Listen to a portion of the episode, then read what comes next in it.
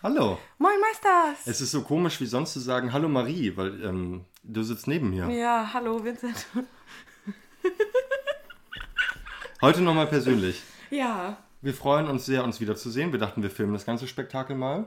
Ja, das ist auch eigentlich eher aus Versehen, dass wir heute ähm, hier in einem Raum sitzen und trotzdem haben wir 500 Follower bei Spotify zu feiern. Äh, deswegen ist das vielleicht jetzt eine kleine Special-Folge.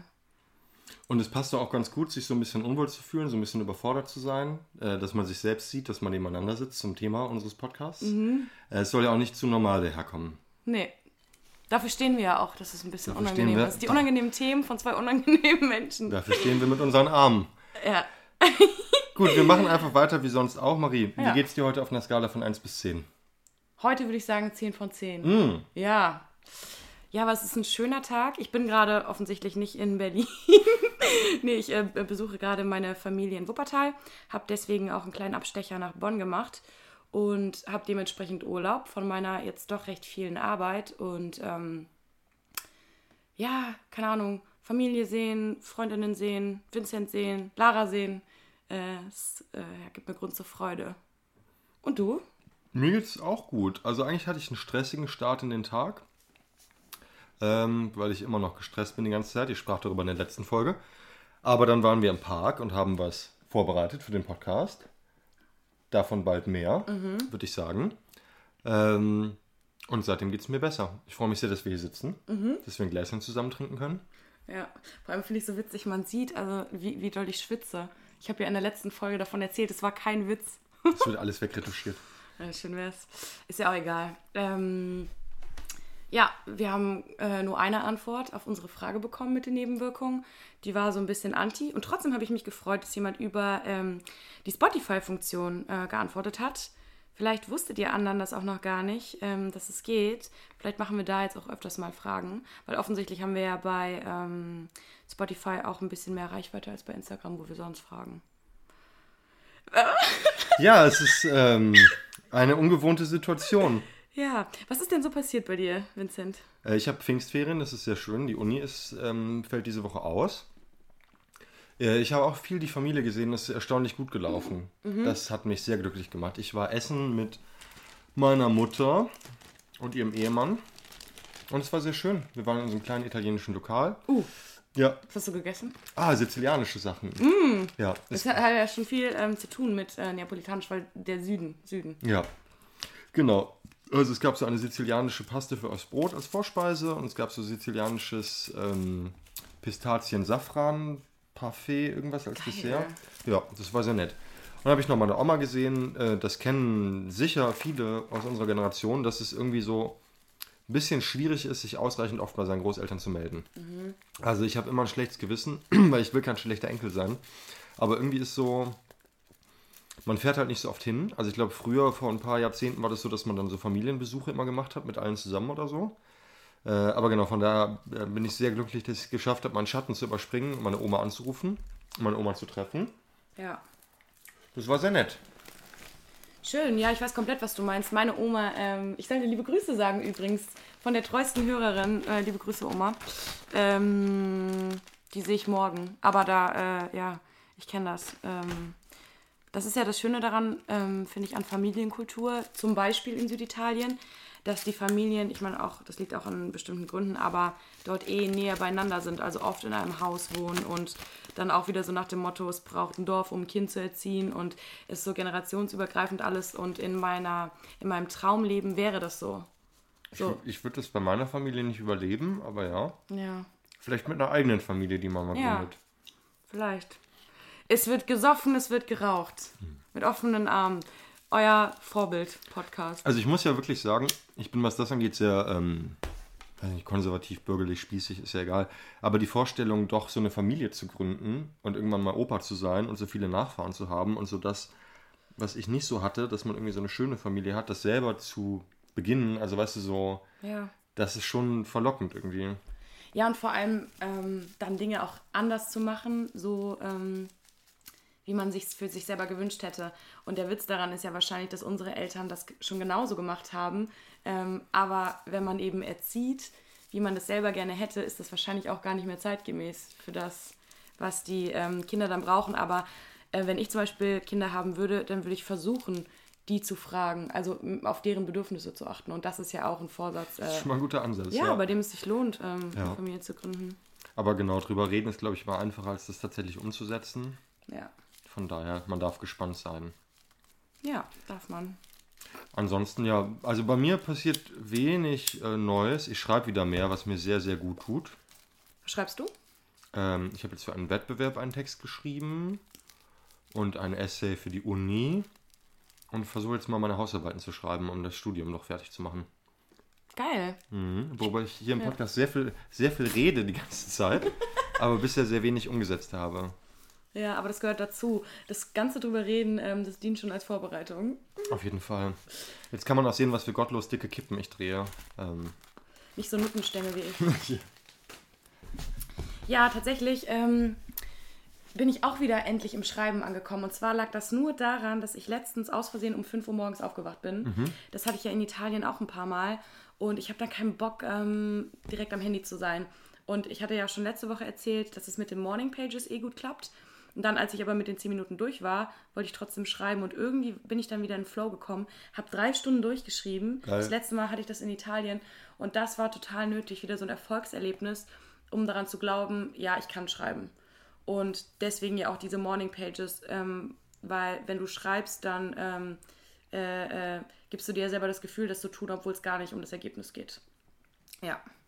Ähm, und ich muss sagen, dass mir das mental so gut tut. Und das kann ja bei jeder Person was anderes sein, aber darüber habe ich auch gerade mit Lara gesprochen, was für sie das Fotografieren ist oder der Sport. Also es ist so wohltuend, wenn man irgendwie sich sinnvoll fühlt oder dass man seine Zeit sinnvoll einbringt. ja, oder dass man halt seinen Leidenschaften nachgeht. Ne? Ja. Also ein äh, Dozent von mir, bei dem ich einen ähm, Workshop zum Schreiben hatte und da bin ich viele Jahre hingegangen, äh, der hat immer gesagt, das Problem ist auch, wenn man schon mal was Vernünftiges zu Papier gebracht hat, was man vielleicht selber sogar mag, dann ist immer der Maßstab. Und dann ist es halt mega schwierig, wenn du nicht geschrieben hast, wieder ins Schreiben reinzukommen ähm, und zu akzeptieren, dass du dich halt warm schreiben musst und dass du halt nicht unbedingt beeinflussen kannst, ob du jetzt gut oder schlecht schreibst. Du Warm halt- schreiben, ja. Ja, Genauso wie beim Sport, da kannst du auch nicht wieder genau, wenn du zum Beispiel krank warst, kannst nie, äh, nicht einfach dort ansetzen, wo du aufgehört hast. Du musst dich auch warm machen, wieder reinkommen. Ja, heute droppen wir wieder die großen Weisheiten. so wie wir mit unserem Podcast, wenn wir nur alle zwei Wochen aufnehmen, dann Ja, müssen wir auch genau. uns so ein bisschen, bisschen warm labern. Ja. Ähm, was wollte ich denn noch erzählen? Weiß ich nicht mehr. Ich habe auf jeden Fall wieder Fragen mitgebracht. Sehr gut. Äh, vielleicht können wir einfach mal losstarten. Äh, ja. Und zwar äh, fand ich noch schön, what places make you feel the safest and why? Also welche Plätze, ähm, an welchen Plätzen fühlst du dich am sichersten und warum? Ähm, da kann ich zu sagen, haben wir glaube ich auch oft im Podcast drüber geredet, dieses Thema innerer geschützter Ort. Das ist ja in der Psychotherapie halt super relevant. Ähm, und ich habe das in der letzten Zeit wieder viel gemacht. Ich meine, das ist halt so eine Mentalisierungsübung. Das heißt, man muss so ein bisschen Vorstellungskraft haben. Es gibt Leute, denen das sehr schwer fällt. Aber ich habe halt so einen Ort in meiner Imagination. Und da gehe ich halt dann hin.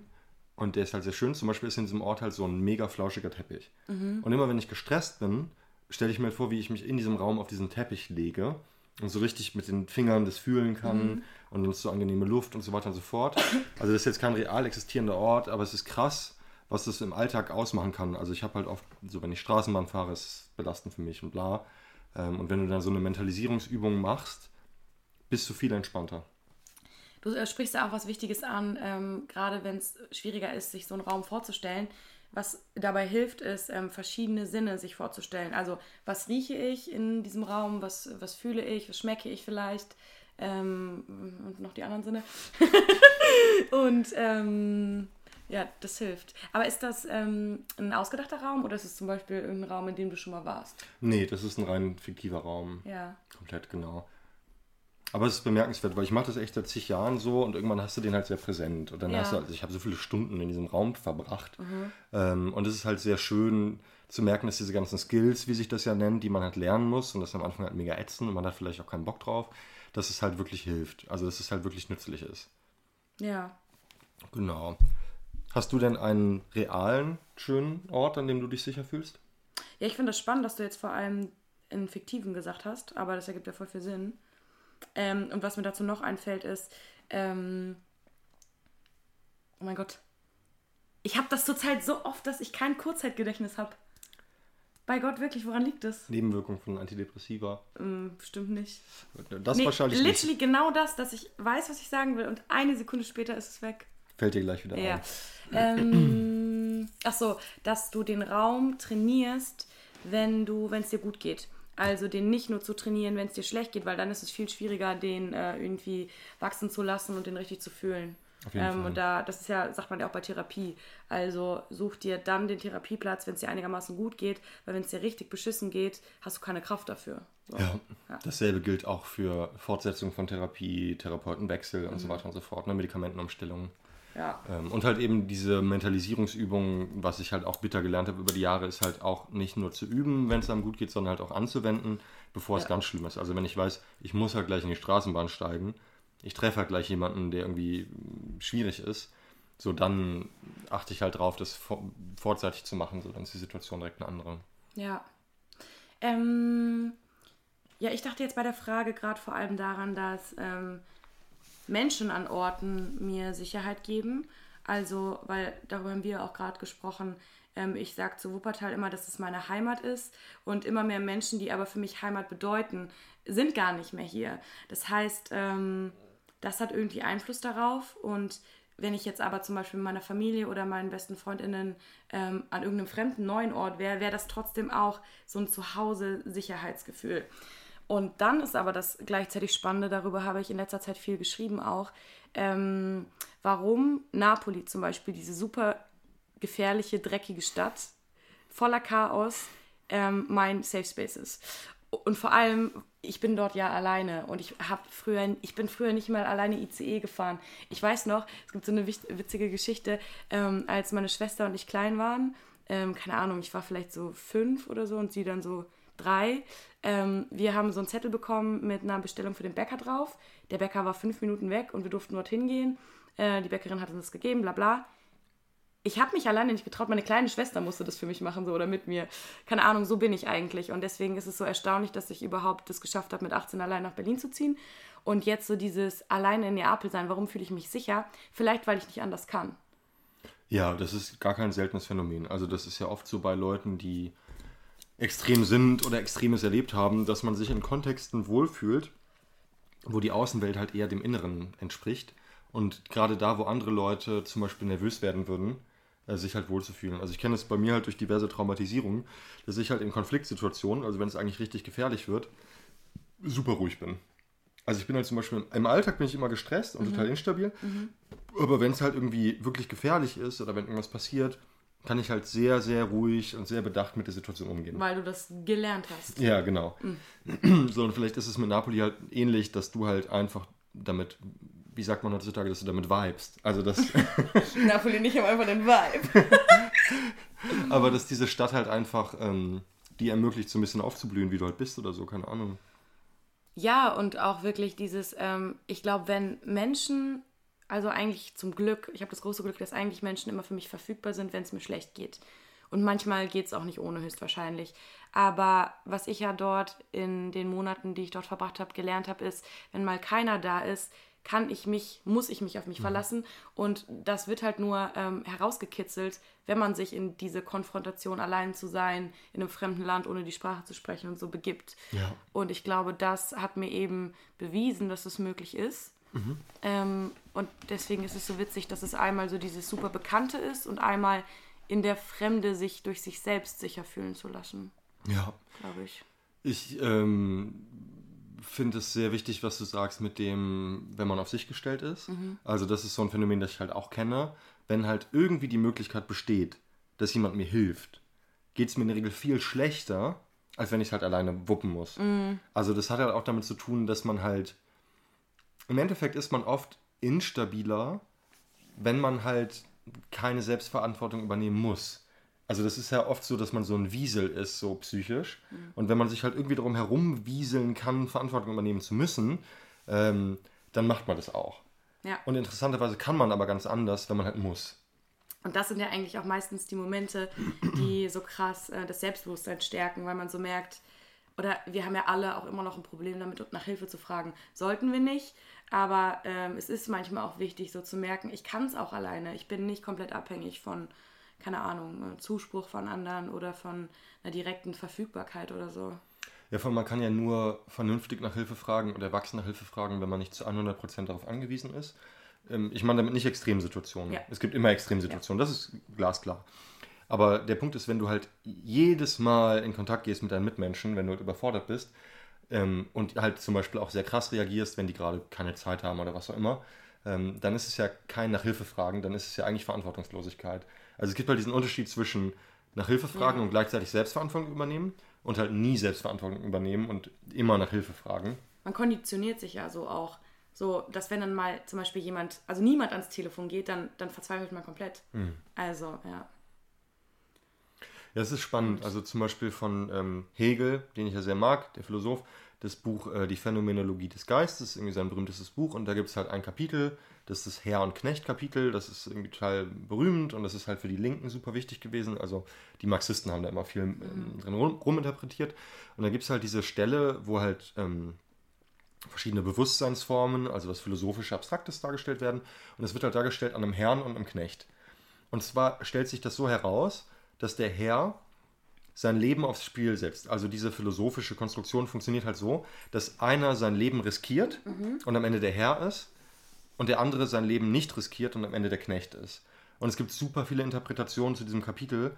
Ähm, aber spannend ist auf jeden Fall, dass es da um Selbstbewusstsein geht und um ähm, Verantwortung für sich selbst. Mhm. Ähm, und dass man quasi diesen, dieses Risiko eingehen muss.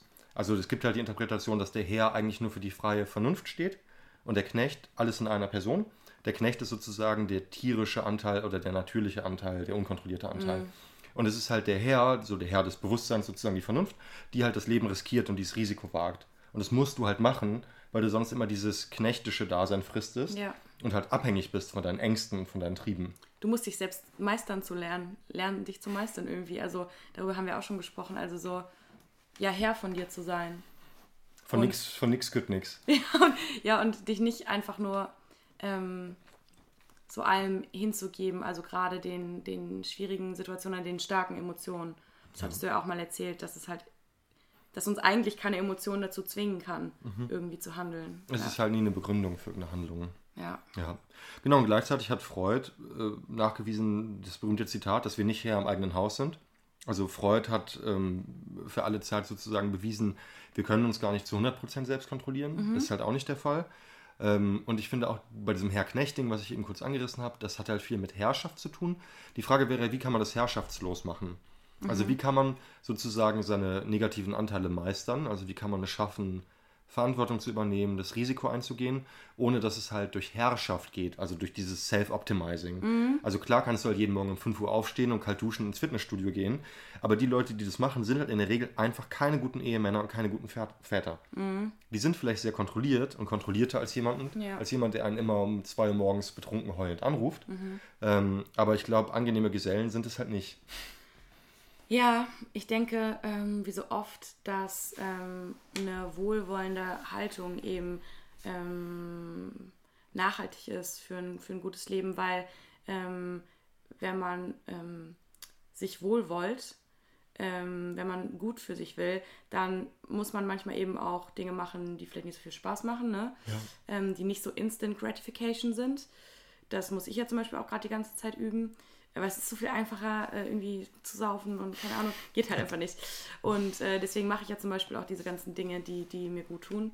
Und dann fühlt sich das aber, weil ich mich nicht jeden Tag konstant zwinge oder mich nicht mehr komplett fertig mache, wenn ich mal was nicht schaffe, fühlt es sich meistens ähm, freudig an, weil ich weiß, das, was ich gerade tue, auch wenn es vielleicht anstrengend ist und ich eigentlich lieber chillen will oder so, ähm, wird mir mein Zukunfts-Ich danken. Und dadurch ist das Ganze halt eine positive Erfahrung. Ja. Und positive Erfahrungen sich selber geben oder anderen ist halt eine, keine Ahnung, ist irgendwie schön und auch leichter als sich nur mit Zwang und Disziplin ins Burnout äh, zu, keine Ahnung, trainieren oder zu arbeiten. Und dann äh, verfällt, fällt man nämlich in das Gegenteil. Mhm. Genau, also was ich da wichtig finde, ist halt die Frage bei dieser ähm, Selbst, Selbstkontrolle oder Selbstverantwortung ist halt, ähm, was ist das Ziel, was ist die Zwecksetzung, also warum machst du das und was sind deine Methoden. So. Oh ja. Und das heißt, es kommt gar nicht darauf an, immer alles perfekt zu machen, also halt niemals emotional extrem zu reagieren, niemals zu viel Alkohol zu trinken, bla, das ist nicht so wichtig. Es kommt darauf an, dass du halt für dich klar hast, was ist mein Ziel, warum tue ich mir das an und warum gebe ich mir überhaupt Mühe.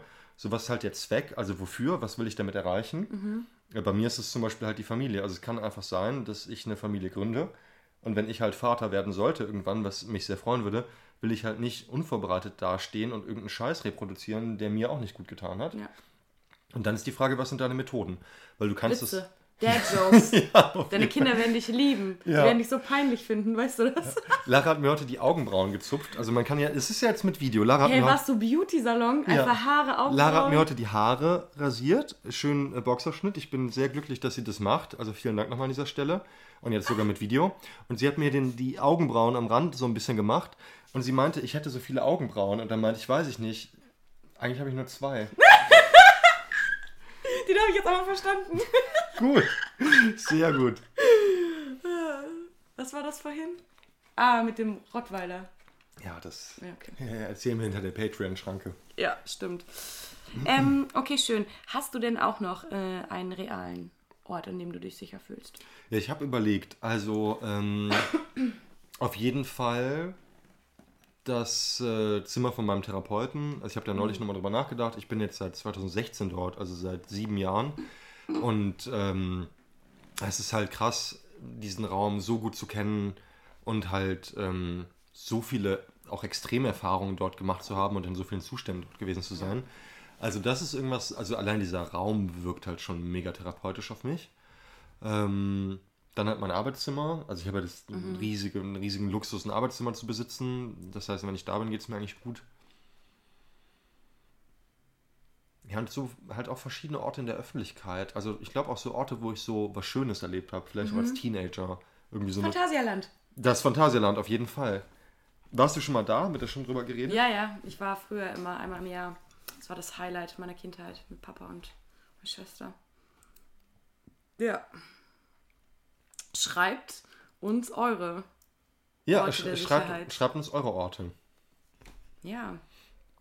Ähm, vielleicht habe ich ja noch eine Frage. Mm, mm, mm. Es ist halt aus so einem Buch, wo es um äh, Schattenarbeit geht, also Schattenarbeit. Deswegen sind die alle so deep. Es ist, wenn das nicht bei der ähm, Steuer angemeldet ist, oder? Ja, ja. Na, viele davon sind sehr ähm, düster auch, deswegen möchte ich mal ein bisschen lesen. Erzähl doch mal einen Witz.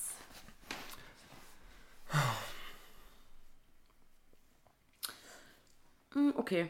Ähm, welches unerfüllte Verlangen hast du schon dein ganzes Leben? Oder vielleicht ist Verlangen auch ein bisschen äh, komisch übersetzt. Vielleicht kann man auch einfach sagen Wunsch oder Traum oder was steht auf deiner Bucketlist? Ja, ich meine, man kann es halt sozusagen negativ oder positiv formulieren. Ne? Man kann darauf sozusagen was antworten, was einen gut dastehen lässt als Traum oder halt auch Verlangen, was ja auch was Negatives sein kann. Ja, oder Vermeidungsziel oder. Also was mir halt direkt durch den Kopf geschossen ist, was sehr spannend ist, ist, dass ich ja tatsächlich nicht praktizierender Bulimiker bin, seitdem ich irgendwie neun bin oder so. Ähm, dass ich diesen extremen Drang habe, mich zu übergeben. Und ich habe das nie gemacht. Und ich bin da so froh drüber. Ähm, aber das ist so jetzt quasi die negative Seite, also so ein Verlangen oder so ein Trieb, den man halt immer oder lange schon hat. Ach, so meinst du das? Das heißt, du hast es schon immer, aber du hast eben nicht da. Ich habe dem nie nachgegeben, so. Ach, verstehe, spannend. Ja, genau. Hast du das immer noch so stark wie damals? Oder Nee, es ist viel besser geworden. Also auch jetzt, wo ich Normalgewicht habe und allgemein gesünder und glücklicher bin, ist es besser geworden. Äh, Aber ich habe das immer noch, wenn, ich, wenn es mir halt sehr schlecht geht, so. Äh, Und das finde ich irgendwie spannend. Das war jetzt nie, wo ich so sagen würde, das ist mein größtes Problem. Oder da musste ich in der Therapie viel drüber reden. Aber ich finde es halt bemerkenswert, wie solche Symptome sich halt darstellen können. Und dass es einfach als Kind schon bei mir aufgetreten ist. Und ich einfach dieses äh, Verlangen sehr früh wahrgenommen habe. Aber halt auch wusste, dass es halt ganz schnell den Bach runtergehen würde. Da ist ja auch spannend, ähm, genau das, was wir vorhin besprochen haben, dieses unfassbar starke Verlangen und dass du aber trotzdem geschafft hast, auch schon so jung, ohne viele Jahre Therapie und Erfahrung, dass du wusstest, ich muss mich dem nicht hingeben. Das ist ja irre. Ja, ich wusste halt eher, ich darf mich dem nicht hingeben. So, Ja. ne? Also Ja. ich hatte, glaube ich, eher Sorge, was passiert. Genau, das so ähm, quasi, ne, wenn es jetzt um Verlangen geht, quasi Mhm. um die, die, die dreckige, die negative Seite, die nicht so romantisch ist. Und ansonsten Polemie voll romantisch. als Traum habe ich ja immer noch den großen Traum, irgendwie mal Publizist zu werden und irgendwie halt wirklich mit dem Schreiben Geld zu verdienen und halt Aber das viel- machst du doch schon. Ja, auf einer ganz kleinen Ebene. Ja, aber du machst es irgendwie schon. Ich mache schon, Du ja. musst nicht dein ganzes Leben verändern, du bist halt auf dem Weg. Also, Ja. ja. Auf jeden Fall, aber halt den Schritt zu gehen und zu sagen, ich mache das jetzt hauptberuflich. Ja. Also ich bin das jetzt primär so. Äh, Das würde mich sehr glücklich machen, wenn ich es irgendwann schaffen würde. Durch so kleine Beiträge für Zeitungen oder was auch immer halt, ne? Oder Kommentare zu politischem. Das ist, glaube ich, schon sehr lange so ein Traum von mir. Schön. Ja. Wenn du magst, kannst du auch mit einer negativen und mit einer schönen Sache antworten, wenn dir was einfällt. Ja, äh, jetzt hatte ich gar keine Zeit zu überlegen. Ähm, ja, Verlangen wahrscheinlich geht es in die ähnliche Richtung. Ähm, dieser Hang zur Selbstzerstörung. Ähm, hab ich ja schon mal erzählt, dass ich das früher irgendwie mir so ein bisschen zu eigen gemacht habe. Und das ist ja jetzt was, was ich überhaupt nicht mehr für mich ähm, wähle. Und trotzdem merke ich natürlich, dass bestimmte Handlungen in meinem Leben, ähm, dass ich da immer mal wieder dran e- ecke. Und mittlerweile nehme ich das wahr und äh, therapiere das und so. Aber das war irgendwie was, was schon immer da war oder zumindest recht früh entstanden ist. Und wenn, ich kann mir vorstellen, also jeder hat so seine, seine Themen, aber das kostet halt schon viel Zeit und Energie, sowas, also so ein Verlangen, damit umzugehen. Und ich denke mir so, wenn Menschen das nicht haben, haben die halt viel mehr Zeit. Also einfach so mal gesunde Menschen, die die ähm, anders verbringen können. Ich meine, deswegen, nicht jeder hat einen Podcast über psychische Erkrankungen, so weißt du? Ja, aber zum Beispiel da, so. da denke ich auch oft drüber nach, Leute, die halt eben nicht diese vielen Symptome einfach mit sich rumschleppen, denen fällt es halt schon leichter, ein Studium zu beenden oder halt Ja. einen, einen Job zu haben. Ne? Also ich glaube, das ist das, was zum Beispiel unsere Elterngeneration oft nicht so gut verstehen kann, dass ähm, wenn man sich mit seelischen Dingen auseinandersetzt, es kostet halt unfassbar viel Kraft so. Ja. Du kannst halt nicht Vollzeit arbeiten und gleichzeitig deine ganze Psyche aufräumen. So. Ja. Du kannst halt nicht ein Studium durchziehen und dabei äh, ne, unbedingt dann deine, deine seelischen Probleme therapieren. So. Ähm, und ich merke das auch und mir fällt es auch manchmal schwer, das zu akzeptieren, dass ich halt, ich bin halt einfach nicht so belastbar wie andere Menschen. Ja, ja. Also es ist halt, keine Ahnung, ich bin halt oft nach fünf Stunden schon völlig fertig mit den Nerven, wollte andere Leute acht Stunden irgendwas machen können. Weißt du, was der Witz ist? Ähm, viele von dieser Generation oder noch älterer, ähm, die sagen dann, nee, wir hatten sowas nicht, wir waren nicht psychisch krank. Das sind aber die Menschen, die uns ja die psychischen Krankheiten gegeben haben und wir sind ja jetzt nur an dem Punkt, dass wir uns damit auseinandersetzen. Das finde ich so witzig, nur weil ähm, unsere Elterngeneration, unsere Großelterngeneration, die hatten es ja eh noch sau, sau viel schwieriger, nur weil die keine Diagnose hatten, weil das halt damals total tabuisiert wurde. Ich meine, ähm, sorry, psychisch kranke Menschen wurden behandelt wie der letzte Dreck so. Klar. Ähm, heißt es ja nicht, dass die frei sind von, von diesen ähm, Symptomatiken. Und das ist ja das Tragische, indem wir uns damit auseinandersetzen und Therapie machen, ähm, verschonen wir im besten Fall diese ganzen Traumatisier Traumatisierungen ähm, und komischen Verhaltensweisen weiterzugeben. Und ähm, ich glaube, das haben viele nicht auf dem Schirm. Nur Ja, weil wir das benennen. Genau, wenn es halt heißt so, früher gab es sowas nicht, kann man nur sagen, mein Bruder, mein Bruder in Christus, was glaubst du, wo meine seelische Erkrankung herkommt? Also Wirklich, ey. aus dem Hut zaubern. Ach, ihr seid so nicht. sensibel. ihr habt so viel Zeit, euch damit auseinanderzusetzen. Ja. Ja, weiß ich nicht. Äh. Okay. Aber genau, Thema, Thema Autodestruktion so, dazu wollte ich auch noch eine Sache sagen, das war sehr spannend. Mein bester Freund war hier und ähm, das war sehr aufmerksam. Wir hatten so eine Situation mit der Küchenwaage. Das ist total lustig. Mein bester Freund ist sehr praktisch veranlagt, im Gegensatz zu mir, würde ich sagen. Und unsere Küchenwaage ist defekt. Und er hat sich die kurz angeguckt und meinte, ah, der, ähm, der Draht hier von der Batterie ist krumm. Und hat den dann richtig gebogen. Dann habe ich halt gelacht und meinte, das ist halt lustig, meinte, das ist der Unterschied zwischen uns beiden. Ich wusste seit zwei Jahren, dass der Draht krumm ist, aber ich habe halt nichts gemacht. So, ich habe mich halt immer über diese halb defekte Waage abgefuckt. Und du machst es halt so direkt so. Ja. Und dann hat er mich halt später, als wir spazieren waren, so beiseite genommen und meinte, dass er das irgendwie voll schade findet und voll unangenehm, wenn ich so sage, ja, du bist halt so und so und ich bin halt so und so. Als Mensch. Also es ist halt, das ist interessant, weil ich dann auch entgegnet habe, ja stimmt, eigentlich lehne ich das komplett ab und rede da hier im Podcast auch viel drüber, dass ich nicht glaube, dass Menschen so ein Wesen haben, so ein innersten Oder Kern. ganz äh, einfach eins sind und das überhaupt nicht flexibel ist. So, ne? Genau, wir haben halt nicht diesen einen festen Kern in uns als Menschen. Mhm. Aber wenn es einem nützt, dann sagt man plötzlich, ja, du bist der Praktiker und ich bin so und so. Also diese Identitäten hat man dann bei der Hand und es Ja. geht sehr schnell, wenn es halt irgendwie hilft. Ähm, und da haben wir dann auch drüber geredet, dass ich halt als Jugendlicher diese kaputte Identität irgendwie angenommen habe. Ich bin so edgy und ich bin durch und bla bla Ja, bla. ja. Und ähm, Weil du dann keine Verantwortung übernehmen musstest. ja. Ja. Genau. Und es war halt irgendwie auch notwendig, das zu tun. Also mir ging es halt als Teenager so beschissen, ich kam halt so wenig klar, ich musste halt irgendwas machen. Und dann halt diese Identität anzunehmen, wie man es in irgendwelchen Teenie-Filmen halt gesehen hat, war ein okayer Coping-Mechanismus. Das Interessante ist aber, dass es halt heute gar nicht mehr notwendig ist. Ich habe eine schöne Wohnung, in der ich hier gerade mit dir sitze. Ich habe eine tolle Frau. ähm, Ich bin therapiert. Ich habe einen tollen Job. Weißt, alles easy. Wirklich alles gut so. Ich habe keinen Grund zu meckern. Und trotzdem kommt es dann in so kleinen Situationen so subtil raus, dass ich dann plötzlich wieder sage, ja, du bist XY und ich bin so und so. Und das ist halt eigentlich genau das Problem, was in dieser Autodestruktion noch drin steckt, dass Ja. es halt so verlockend ist. Ja. Dazu fällt mir ein, ähm, da dürfen wir einfach nicht so hart mit uns sein, weil guck mal, es hat 20, 23, keine Ahnung wie viele Jahre gedauert, ähm, so zu werden. Also uns äh, wurde das, wir haben das so erlernt, weil wir nicht anders konnten. Ne? Das, was uns damals zur Verfügung stand, war halt der beste von allen Coping Mechanisms so. Das heißt, wir können nicht erwarten, dass das innerhalb von ein paar Jahren einfach weg ist. Es geht ja auch wirklich in Therapie mehr darum, zu lernen, damit umzugehen. Und das ist ja das Spannende. Früher hätten wir das nicht reflektiert. Da haben wir einfach gesagt, das ist so, das ist unveränderbar. Das gleiche Ding habe ich auch bei Horoskopen.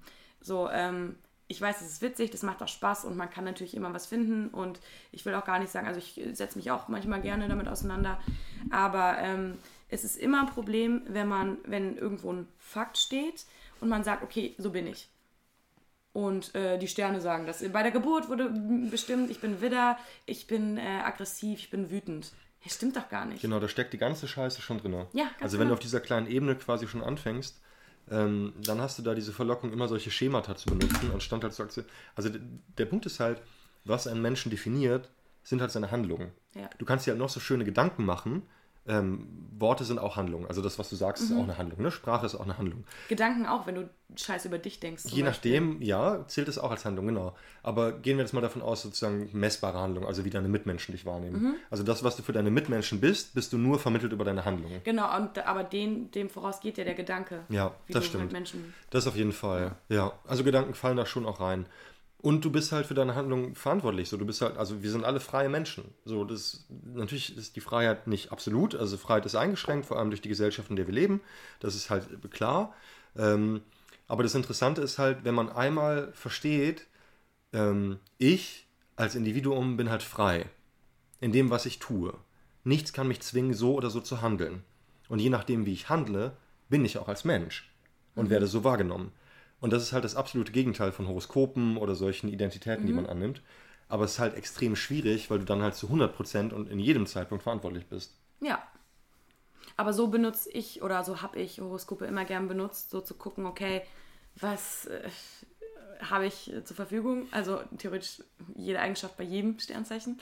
Und was davon will ich wachsen lassen und was davon ähm, will ich, ähm, ja, nicht reduzieren, aber will ich weniger, weniger danach handeln. So. Ähm, macht auch Spaß. So kann Horoskop Spaß machen und äh, äh, einen zum besseren Menschen machen. Ja, genau. Also wenn man sich halt eben nicht damit einfach so identifiziert, sondern hat akzeptiert, dass dort quasi ein Spektrum menschlicher Eigenschaften gezeigt wird, dann kann man das in seiner Gesamtheit schon irgendwie ganz, ganz, ganz interessant betrachten. Okay, Ähm, okay, das war das Negative. das war quasi dein, dein ungestilltes Verlangen. Dann wäre die Frage, welche Träume und Wünsche du dein Leben lang mit dir rumschleppst. Ja. Hey, ich glaube, ich habe das letzte Woche schon erzählt. Aber habe ich das erzählt? Ich weiß Mein gerade nicht. Kurzzeitgedächtnis ist auch nicht das Beste. Ja. Und von vielen Zuhörenden bestimmt auch nicht. Von daher erzähl es uns ruhig nochmal.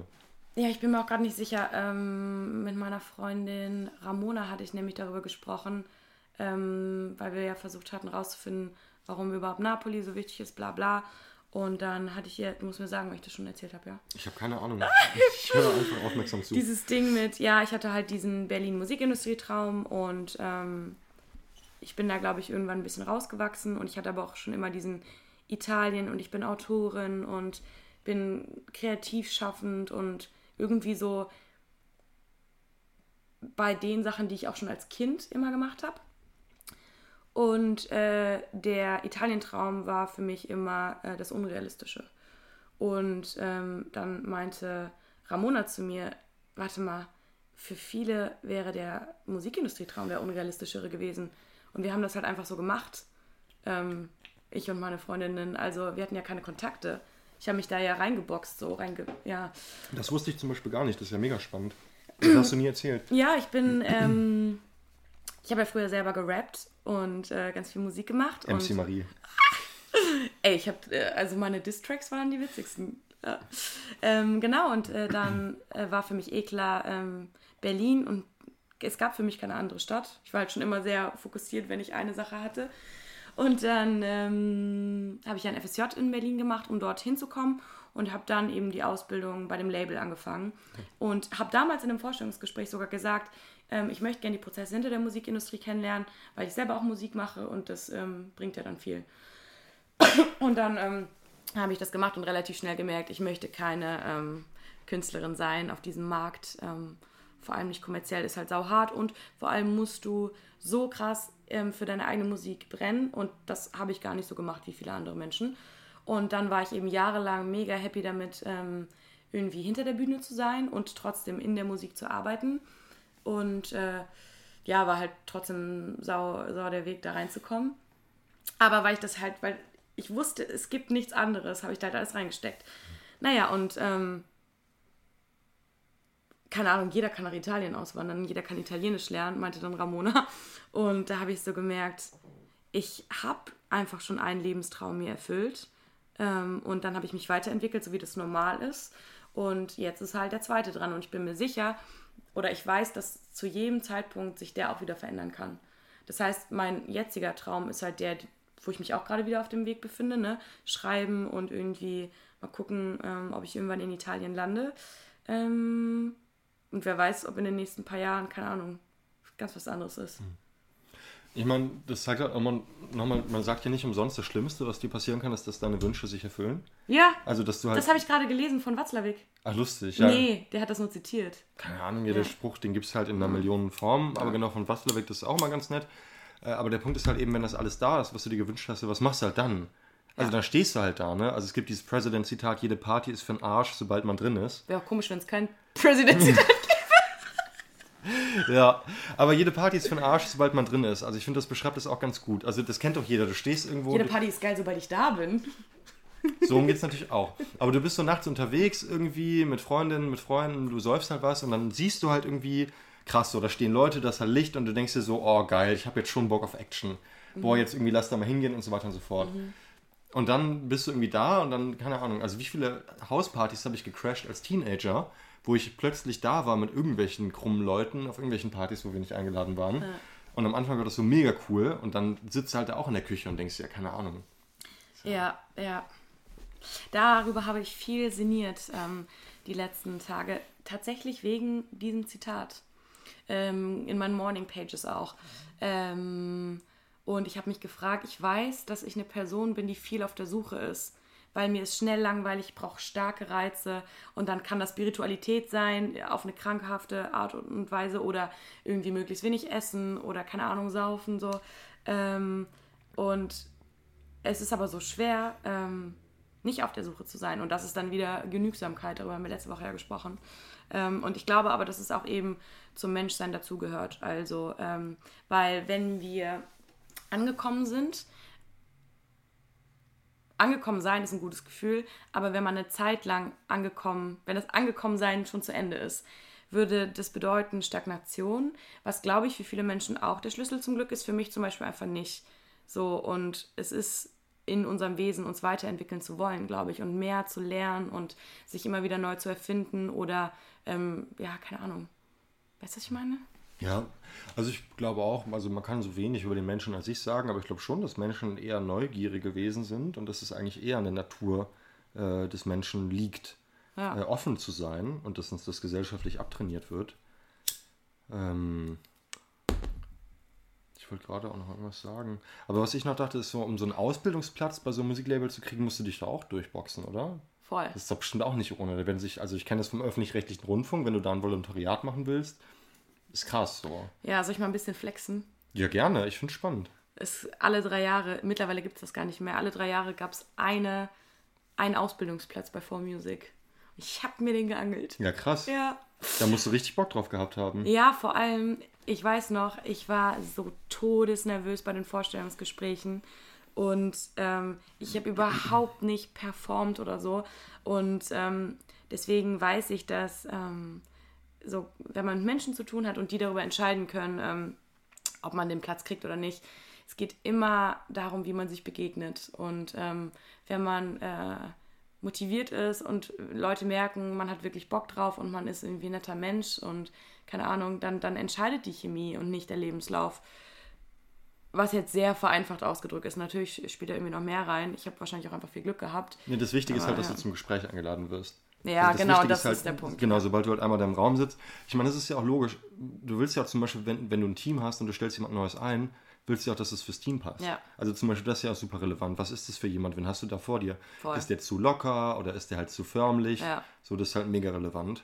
Ja, und ich wollte ja damals zuvor, weil die für mich wiedergespiegelt haben, was ich gerne wäre und wo, also was mich einfach angesprochen hat in meiner Ist Persönlichkeit. Mark so. Forster nicht bei denen? Ja, aber das Team. Das Ding Okay. ist, vor hatte schon immer ähm, eine Website, ähm, wo es eine, ähm, äh, mit einem Klick konnte man dann auch das Team sehen und es gab immer so einen kleinen Text. Ich fand es halt sau sympathisch, weil du so gemerkt hast, da sitzen halt, ich wollte halt immer einen coolen Arbeitsplatz mit coolen Menschen, von denen ich lernen kann, mit denen ich geilen Scheiß mache.